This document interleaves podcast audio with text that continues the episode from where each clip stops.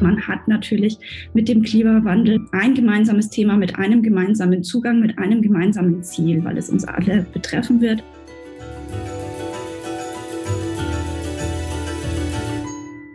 Herzlich willkommen zu dieser Episode von Wissen entgrenzen, dem Podcast der Max Weber Stiftung. Der Podcast begleitet das gleichnamige Projekt, an dem zahlreiche der Auslandsinstitute der Max Weber Stiftung beteiligt sind. Mein Name ist Annika Brockschmidt. In jeder Folge lernen wir neue Forschungsprojekte kennen, an denen die Wissenschaftlerinnen und Wissenschaftler in den Auslandsinstituten aktuell arbeiten. Heute widmen wir uns zwei Forschungsprojekten zu Klimapolitik in ganz unterschiedlichen Weltgegenden, die trotzdem zusammenhängen. Mein Name ist Benjamin Beuerle. Ich bin wissenschaftlicher Mitarbeiter am Deutschen Historischen Institut Moskau und bin zum einen äh, wissenschaftlicher Koordinator zweier eng miteinander verbundener Projekte. Das ist am, an unserem Institut, am DHI Moskau, ähm, das äh, Verbund- und Netzwerkprojekt äh, Russlands Nordpazifik, das wir seit 2017 betreiben, indem wir uns äh, mit Partnern in verschiedenen Weltregionen, Deutschland auch, aber auch in anderen, in der pazifischen Region etwa, damit auseinandersetzen, wie sich Russland in der Pazifikregion positioniert hat, welche Rolle Russland seit dem 18. Jahrhundert etwa in der Pazifikregion spielt bis zur Gegenwart auf verschiedenen Ebenen.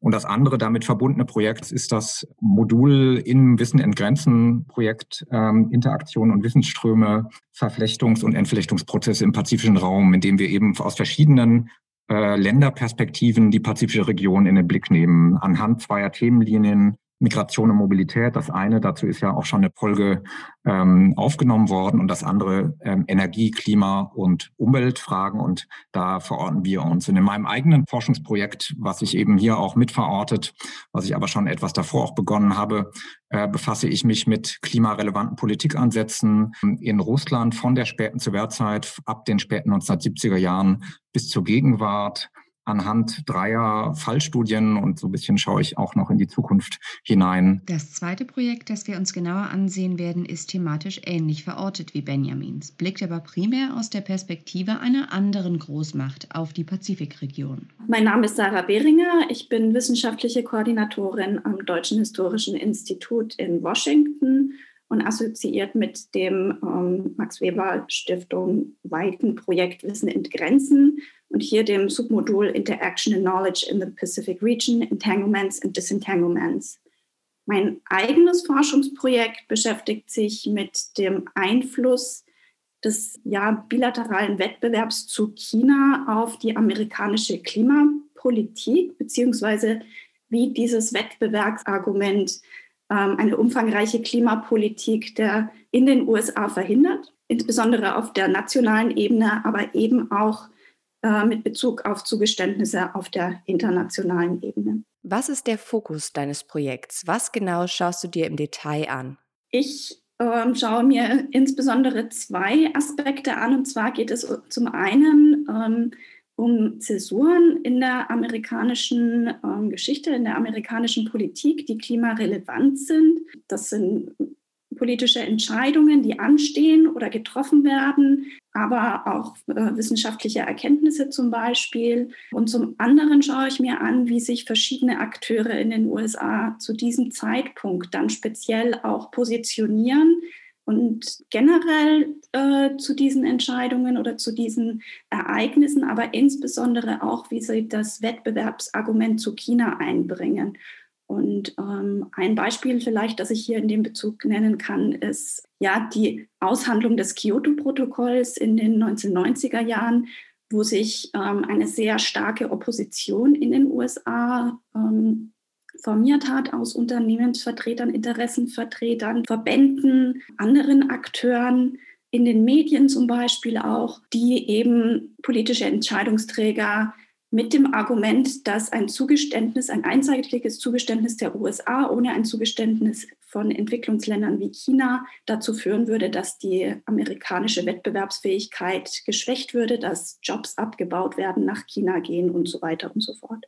Äh, so an daran anknüpfend, auch in meinem Projekt schaue ich stark auf Zeitenwenden ähm, und zum anderen aber auch, was ich dann äh, an weiteren Wendepunkten so ein bisschen feststellen lässt. Also das ist durchaus eine Parallele auch mit Sarahs Projekt und äh, äh, das andere, was ich bisher eben noch nicht erwähnt habe zu meinem Projekt, dass ich eben einen besonderen Schwerpunkt oder so als eine wichtige Fallstudie mir die russische Fernostregion mit ihren äh, dann Verknüpfungen in die pazifische Region hinein ansehe. Das ist dann auch wieder sozusagen der, der russische, die russische Perspektive in die pazifische Region hinein, beziehungsweise eben auch die Verbindung mit, mit Nachbarländern, äh, die Sarah auch genannt hat, wo China auch eine wichtige Rolle mitspielt. Eine ganz banale, aber doch zum Verständnis wichtige Frage. Was genau ist mit klimarelevanter Politik gemeint? Ich habe am Anfang auch einfach von Klimapolitik gesprochen. Ich bin immer mehr zu dem Begriff klimarelevanter Politik hingekommen, weil ich ihn weniger missverständlich finde.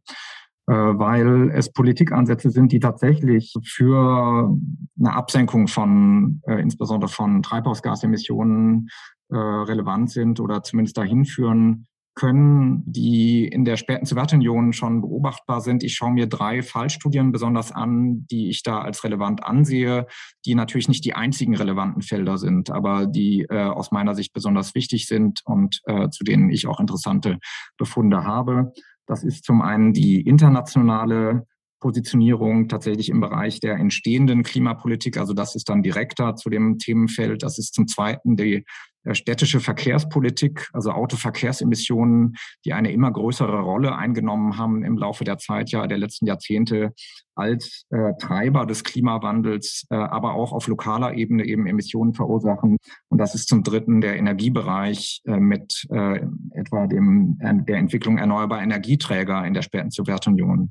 Und in all diesen Feldern, also zumindest die zwei zuletzt genannten, jetzt Verkehrs- und, und Energiebereich, ist es eben nicht so, dass Akteure in erster Linie dabei an Klima erstmal denken. Aber es ist interessant zu sehen, wie in den 80er Jahren bereits auf diesen Feldern Akteure dann den Klimawandel ins Feld führen als ein Argument, also wie das in die Diskussion mit reinkommt. Auch in meinem Fall geht es ähm, um, um ja, verschiedene Ansätze man kann durchaus auch von klimarelevanter Politik sprechen. Äh, das ist zunächst einmal natürlich Umwelt- und Energiepolitik, wo Klimapolitik oder klimarelevante Politik ihren Ausgangspunkt hat, historisch betrachtet. Aber es sind eben auch andere politische Bereiche wie die Außenpolitik, die Handels- und Wirtschaftspolitik, die Verkehrs- und Infrastrukturpolitik, in gewisser Weise auch sozialpolitische oder finanzpolitische Aspekte, die eine Rolle spielen in einer klimapolitischen ähm, Entwicklung oder klimarelevanten Entwicklung. Wenn wir in die USA der Gegenwart schauen, derzeit ist Joe Biden Präsident, wie sieht die Lage da aus bezüglich der Klimapolitik? Die gegenwärtige US-Regierung hat zum Beispiel mit John Kerry einen sogenannten Climate Envoy, der selbst eine Kabinettsposition innehat, aber dem Außenministerium zugeordnet ist. Also da ist eine große Relevanz auch im Außenministerium angesiedelt. Das Gleiche gilt auch für das Innenministerium, wo es eine vergleichbare Position gibt. Und äh, innenpolitisch sind natürlich derzeit insbesondere das Verkehrsministerium, das Energie- und Finanzministerium, aber auch die Umweltbehörde Environmental Protection Agency an einer Ausarbeitung von Maßnahmen und ähm, ja, Gesetzgebungen auf der Seite der Exekutiven beteiligt. Also man sieht auch hier in diesem Fall, dass viele, viele politische Bereiche einen Einfluss haben. Wie sehen denn die Beziehungen der USA und Russlands in die Pazifikregion gerade konkret aus? Für die USA gilt, dass sich seit spätestens den Obama-Jahren ähm, das Land in einem Pivot to Asia in Richtung Pazifik orientiert. Wir Europäer vergessen gerne, dass die USA wie der Rest des amerikanischen Doppelkontinents zwischen Atlantik und Pazifik liegen und dass sich durch Einflüsse aus beiden Weltregionen das Land entsprechend geprägt ist und durch die wachsende Bedeutung der pazifischen Region sich eben die Orientierung in diese ja, Weltregion verschiebt. Und äh, Benjamins und mein Projekt zielen insbesondere auf das Dreieck der ähm, drei pazifischen Großmächte Russland, China und USA. Wir betrachten die Rivalitäten, die sich über den Pazifik äh, hinweg entfalten, aber auch Möglichkeiten der Kooperation aus Perspektive von Umwelt, Energie und Klimathemen. Und im Bereich dieses von Sarah genannten Pivot to Asia äh, ist eben im Westen vielfach unbeachtet geblieben, dass ja auch äh, Russland eine Art von Pivot to Asia ausgerufen hat. Etwa um dieselbe Zeit, also in den späten 2000er Jahren, auch der, dieser sogenannte Pavarotna Vostok, also die Wende nach, nach Osten hin, äh, wo auch China stark im Blick steht. Und natürlich spielt, äh, wenn man jetzt für die heutige Zeit spricht, spielen insbesondere die Energiebeziehungen auch zu dieser Region eine immer größere Rolle. Klimapolitik und klimarelevante Politik scheinen ein weites Feld zu sein. Welche Entwicklung des Verhältnisses zu China beobachtet ihr denn bei euren Fallstudien? Also meine Forschung beginnt äh, schon in den 1970er und 80er Jahren. Der Fokus ist allerdings dann ab den 1990er Jahren anzusetzen, weil da natürlich mit dem Wegfall der Sowjetunion als, als primärer Konkurrent China stärker ins Spiel kommt. Und das sehen wir relativ rasch eigentlich schon mit der Präsidentschaftswahl von 1992 und der Übernahme der Clinton-Regierung, die ja auch einen Fokus auf äh, Klimapolitik gesetzt hat und das Kyoto-Protokoll verhandelt. Und hier sehen wir eigentlich schon, wie sich eben diese Opposition formiert und China als Wettbewerber ins Feld führt, diesen da im Aufstieg befindlichen ähm, asiatischen Konkurrenten. Das führt letztendlich dazu, dass die Amerikaner zwar das Kyoto-Protokoll unterzeichnen, aber aufgrund einer Opposition im Senat nie zur Ratifizierung vorgelegt wird. Das entwickelt sich dann weiter, ähm, allerdings mit einer anderen Ausrichtung als die Regierung von George äh, W. Bush dann ins Amt kommt, sind es stärker sicherheitspolitische Aspekte. Und mit Bezug auf China ist es eigentlich äh, ein finanzpolitischer Fokus. Nach Bush findet eine deutliche Verschiebung der Zielsetzung statt.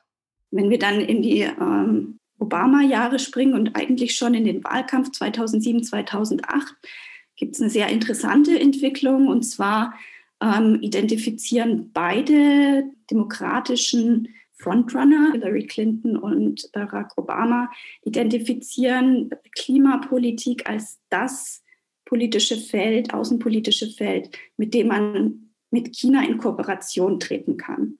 Und das ist eine der Zäsuren, die besonders interessant sind, weil das dann unter der Nachfolgeregierung unter Donald Trump natürlich wieder eine 180-Grad-Wende macht. Das liegt auch an Trumps persönlichen Überzeugungen. Donald Trump ist ja einmal ein erklärter ähm, Gegner des Klimawandels oder ein Klimawandelleugner, aber auch ein China-Gegner mit seinem Handelskrieg, den er dann auch anzettelt. Und er bezeichnet äh, Klimawandel als ein Phänomen, das von den Chinesen erfunden wurde, um die amerikanische Wirtschaft zu schwächen, interessanterweise. Verschwörungsmythen statt Wissenschaft sind die Basis der Trumpschen Klimapolitik. Eine ziemliche Bewegung von einmal der Obama-Regierung, die äh, auf verschiedene Weise versucht, ähm, mit Klima international ähm, zu, im Bereich Klima mit China zu kooperieren, dies auch ähm, während der ersten Amtszeit leider etwas ohne Erfolg versucht, in der zweiten Amtszeit dann doch 2014, ja, also gemeinsame Zugeständnisse, die dann eben auch dazu führen, dass andere Nationen Zugeständnisse machen und letztendlich auch das Pariser Klimaabkommen ähm, unterzeichnet wird und dann eben die Trump-Jahre wo sich das Ganze umdreht, die USA aus den internationalen Klimaverhandlungen wieder aussteigen. Während für Sarahs Forschungsprojekt vor allem das Verhältnis zu China wichtig ist, schaut Benjamin in seiner Forschung zur Sowjetunion bzw. später zu Russland auch auf andere Länder. In meinem Forschungsprojekt spielt eben nicht nur China eine Rolle, sondern auch Japan und Südkorea, also durchaus äh, wichtige Abnehmerländer auch für russische Rohstoffe sind, aber vor allem auch wichtige Technikländer im Hinblick auf etwa erneuerbare Energien und eben Autos. Ähm, aber China spielt eben eine zunehmende Rolle. Das ist, äh, und das ist die, klare Parallele. Übrigens auch spielt natürlich eine wichtige Rolle die USA für Russland. Also das ist dann eben sozusagen dieses, dieses Dreiecksgeflecht. Also in den 90er Jahren ist das ein, ein vorsichtiges Herantasten. Da werden auch erst nochmal Grenzkonflikte beigelegt bis Anfang der 2000er Jahre, die sozusagen historisch bestehen. Seit diesem schon benannten Paradokna Vostok, also der Wende nach Osten, ist die klare Hinwendung zu China als einem wichtigen äh, Wirtschaftspartner, vor allem aber natürlich auch als einem Partner im, in der Gesamtkonfliktsituation mit dem Westen. in einer Konstellation, wo China eben, wie gesagt, äh, auch als aufstrebende Supermacht eine immer wichtigere Rolle für Russland auch einnimmt. Trotzdem liegt auch bei ihm ein besonderer Fokus auf dem Verhältnis zu China. Im Bereich der äh, Klimapolitik, der internationalen, äh, auf einer unmittelbaren Ebene würde ich sagen, spielt eigentlich sogar das Verhältnis äh, Russlands mit den USA und äh, der Europäischen Union eine größere Rolle. Aber auf der Ebene der Energiepolitik insbesondere, äh, da hat halt China äh, ein immer größeres Gewicht. Ähm, wenn man sich die Kohlestrategie der russischen Regierung von 2020 ansieht, die eine massive Steigerung vorsieht von Kohleförderung ähm, und Kohleexporten in den asiatisch-pazifischen Raum, in erster Linie nach China, äh, in den nächsten 15 Jahren, was natürlich äh, enorme Auswirkungen auf das Klima hätte und eigentlich schon das Pariser Abkommen und die Ziele, die dort definiert wurden, obsolet machen würde, wenn das umgesetzt würde. Auch wenn dieses Beispiel jetzt in seinen Auswirkungen für die Umwelt negativ ist, fungiert die gemeinsame Klimapolitik zur Bekämpfung des globalen Klimawandels auch als Brückenbilder zwischen Nationen, deren Verhältnis eigentlich von Spannungen geprägt ist? Klimawandel ist als Thema auf jeden Fall ähm, ein, ein Bridge-Builder. Das kann man wirklich an unseren Fällen, denke ich, beobachten.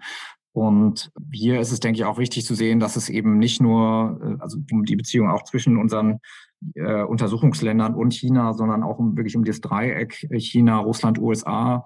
Hier war eben beispielsweise von Bedeutung, dass John Kerry im Juli bereits Moskau besucht hat für mehrere Tage, ähm, um mit der mit russischen Vertretern über sich über Klimapolitik abzustimmen, wo zu sehen ist in einem unheimlich spannungsgeladenen Umfeld, äh, wo ganz viele Konflikte bestehen.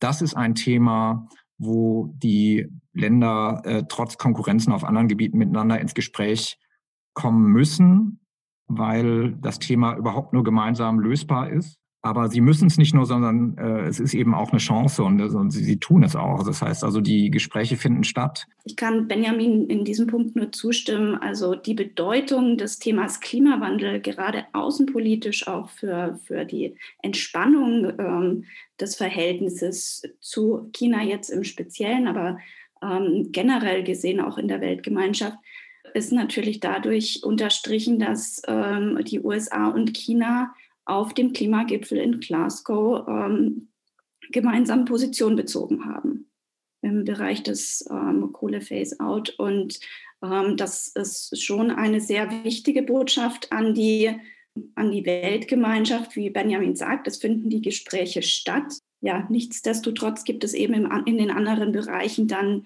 diese Spannungen und da bleibt einfach auch abzuwarten, inwieweit die eine Situation die andere dann überlagern wird. Das können wir jetzt noch nicht absehen, aber man hat natürlich mit dem Klimawandel einen, ein gemeinsames Thema mit einem gemeinsamen Zugang, mit einem gemeinsamen Ziel, weil es uns alle betreffen wird, alle Länder betreffen wird und das ist ähm, außenpolitisch, sicherheitspolitisch gesehen natürlich auch sehr wichtig in dieser Zeit aus meiner Sicht wichtig ist zu betonen, ist einfach nochmal auch, wie dynamisch die Entwicklung auf diesem Feld ist. Also wie, wie schnell sich Dinge verändern. Und äh, das ist eben, hängt auch mit internationalen Konstellationen mit zusammen. Also wenn man sich Russland anblickt, 2020 hat es die besagte Kohlestrategie verabschiedet, die eine enorme Steigerung vorsehen. Jetzt im Vorfeld der Glasgow-Konferenz hat Putin erstmals davon gesprochen, dass ein Ende der Kohle kommen wird und dass sich die Kohleregionen in Russland auf, äh, darauf einstellen müssen, dass sie neue Arbeitsplätze äh, suchen müssen ähm, und auch was das Thema Klimaneutralität beispielsweise angeht, was bisher eigentlich für Russland jenseits des Denkbaren so etwas war oder zumindest nicht im Diskurs vorhanden war. Da gibt es jetzt auch äh, seit kurz vor Glasgow äh, das Ziel äh, der Klimaneutralität. Also sowohl Russland als auch die USA haben ja also Russland vielleicht noch länger, aber einen deutlich längeren Weg eigentlich hinzulegen zu einer ambitionierten Klimapolitik, als das jetzt für Europa der Fall äh, gewesen ist. Nicht zuletzt damit, dass äh, hängt sicher auch mit anderen Faktoren zusammen, aber dass beide Länder ganz wichtige äh, fossile Rohstoffindustrien haben, die unmittelbar betroffen sein werden von äh, Dekarbonisierungstrends und äh, ambitionierten Klimapolitiken. Also das ist in den äh, Russland ja noch noch stärker der Fall mit äh, einem unheimlich hohen Anteil der fossilen Rohstoffeinnahmen ähm, am Staatshaushalt und an der Exportwirtschaft. Aber auch in den USA ist ja die, äh, insbesondere auch die Gaswirtschaft weiter unheimlich wichtig und äh, war auch bisher Kohle relativ wichtig. Also das heißt, hier gibt es starke Parallelen und ich denke insgesamt äh, ist nochmal interessant zu sehen, einfach diese Parallelen auf verschiedenen Ebenen zwischen unseren beiden Projekten und äh, Fällen. Also das, das zu sehen, wie gesagt, wie dann äh, diese beiden großen Länder mit China als Dritten im Bunde, als wichtigem äh, äh dazwischenliegendem Land und dem dieser Pazifikregion, die eben als Wirtschaftsregion eine immer größere Rolle spielt, aber eben auch als äh, Region, die für den äh, letztlich wahrscheinlich entscheiden wird, äh, wie der Kampf gegen den Klimawandel ausgeht.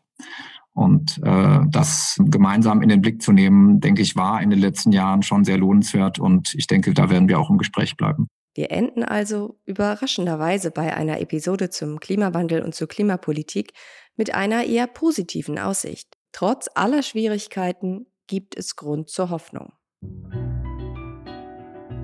Das war der Wissen entgrenzen Podcast der Max Weber Stiftung. Wenn ihr bis zur nächsten Episode noch mehr über das Projekt erfahren möchtet, gibt es weitere Infos unter www.maxweberstiftung.de. Und bei Fragen schreibt uns einfach eine E-Mail an info@maxweberstiftung.de.